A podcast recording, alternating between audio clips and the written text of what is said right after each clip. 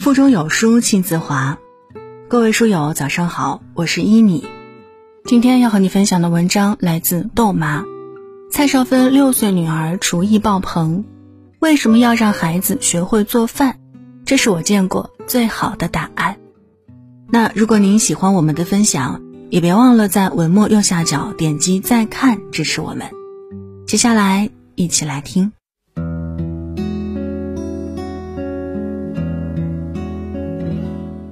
都说蔡少芬是被娱乐圈耽误了的教育家，每次上热搜都是因为孩子。前不久，他在微博发了一组女儿下厨的萌照，并配文“用心做菜的小厨师”。照片里，今年才六岁大的包子妹妹，个头不过比灶台高出一点儿，表情认真，脸上带笑，熟练地拿着小菜刀切着蔬菜和肉条，看着倒油炒菜的姿势，倒是老练得很，俨然一副小厨娘的模样。做菜一气呵成，最后的成品看起来也很美味儿。网友大呼可爱的同时，也有点疑惑：为什么要让这么小的孩子炒菜做饭呢？同样，在一次采访里，有记者也问到蔡少芬这个事情，他回答：“做饭是最简单的锻炼，担心孩子受伤是正常的，但其实柴米油盐也是一种成长和修行。”翻一翻蔡少芬的微博，包子、汤圆两姐妹做饭的照片出现的频率真挺高的，姐妹分工。一个打蛋液，一个裱花，合力做曲奇饼。包子妹妹炒蔬菜，汤圆姐姐挑战难度系数五星的洋葱肉片，甚至在家里种起了盆栽青菜。很多父母都觉得孩子和厨房就是两个平行世界，扯不上关系。事实上，厨房里的柴米油盐酱醋茶，这些最简单的生活技能，蕴藏着最深刻的人生哲理。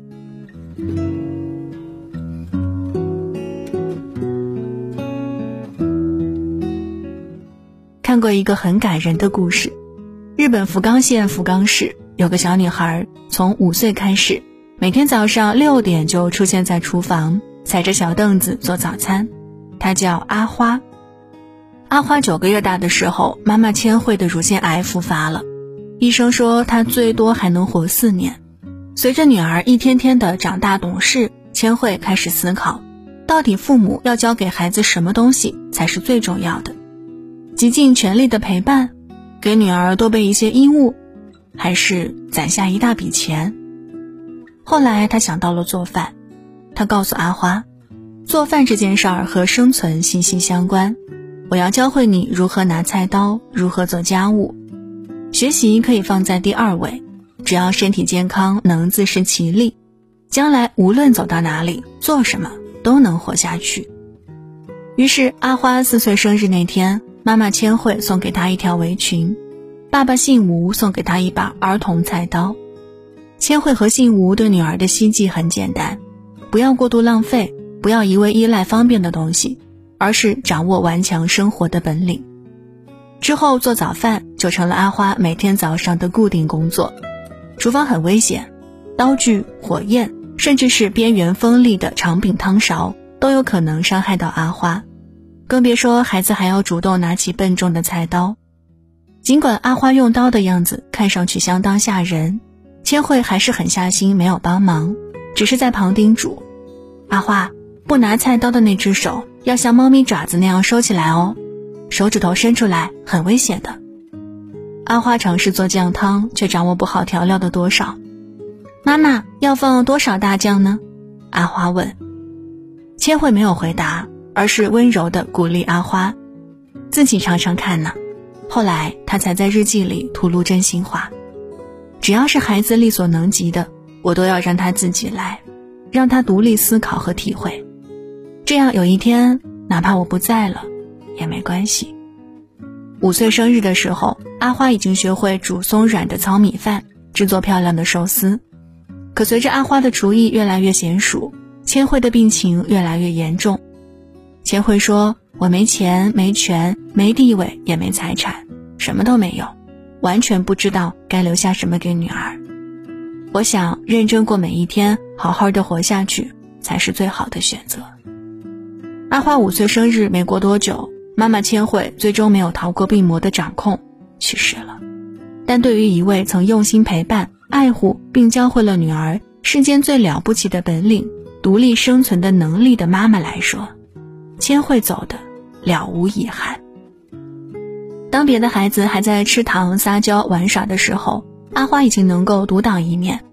每天早上六点就要准备早餐、喂狗、弹钢琴、去幼儿园，下午回家后还要叠衣服、刷澡盆。如果晚上爸爸加班回来的晚，阿花还会做好爱心晚饭。有句话说得好：“食物中蕴藏着大千世界，烹饪里也藏着万种乾坤。”比孩子先来到世界的这个父母。注定无法陪孩子走完一生的路，让孩子学会做饭，这和伺候人无关。未来当你不在孩子身边的时候，他们依然可以善待自己，填饱肚子，温暖时光。在这个温柔和残酷并存的社会生活里，用美食的能量治愈自己，顽强茁壮的走下去。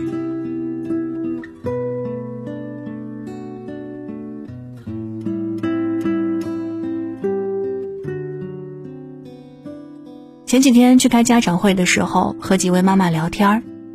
你家孩子会做饭吗？做饭？怎么可能啊？孩子怎么能进厨房呀？开玩笑呢吧？他们哪有时间学啊？大人都快没时间做饭了，还孩子呢？早饭在小区门口买一点儿，午饭学校食堂解决，晚上回去不是跟着父母一起点外卖，就是下馆子。周末休息的时候，就去商场的餐厅挨个扫荡。美其名曰改善伙食，哪怕家里开火了，孩子也永远没有踏进厨房的机会。可锅碗瓢盆里装着的是人间五味，案板上渗透了酸甜苦辣，刀锋下也含着细碎的悲欢离合。这些细水长流的生活哲理，不做饭的孩子怎能感受得到？特别欣赏我那位博士朋友的教育办法，孩子上幼儿园的时候。就把他带进了厨房，从最简单的手搓小元宵开始，一步步教导孩子自力更生。烧开了的热水倒进糯米粉里，用筷子搅拌着再揉成团。干了添水，稀了加面，揉好了切出一小份，在面板上滚成细长的面团，用刀切成合适的大小，搓成一个个小球。做饭的过程里，孩子玩得咯咯直笑，感受到了家庭的温暖。同时也 get 到了制定和执行计划的能力。准备食物要提前规划，选材搭配预估时间，水和面粉的比例测量和加减乘除都在做饭的过程里得到了实际运用。听到看到的容易忘记，只有实际体验过的才会记在心里。食物里包裹着几代人流传下来的情怀，幸福的家庭都离不开一个热气腾腾的厨房。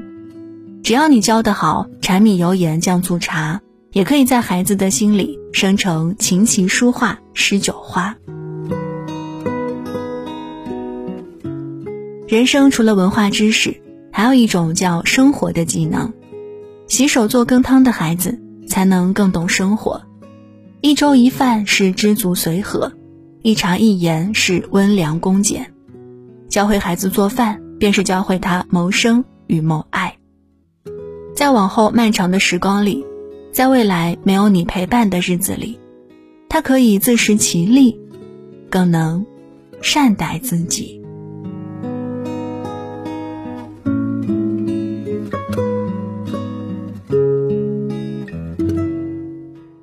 好了，文章就分享到这儿。在这个碎片化的时代，你有多久没有读完一本书了呢？长按扫描文末二维码。免费领取五十二本好书，每天都有主播读给你听。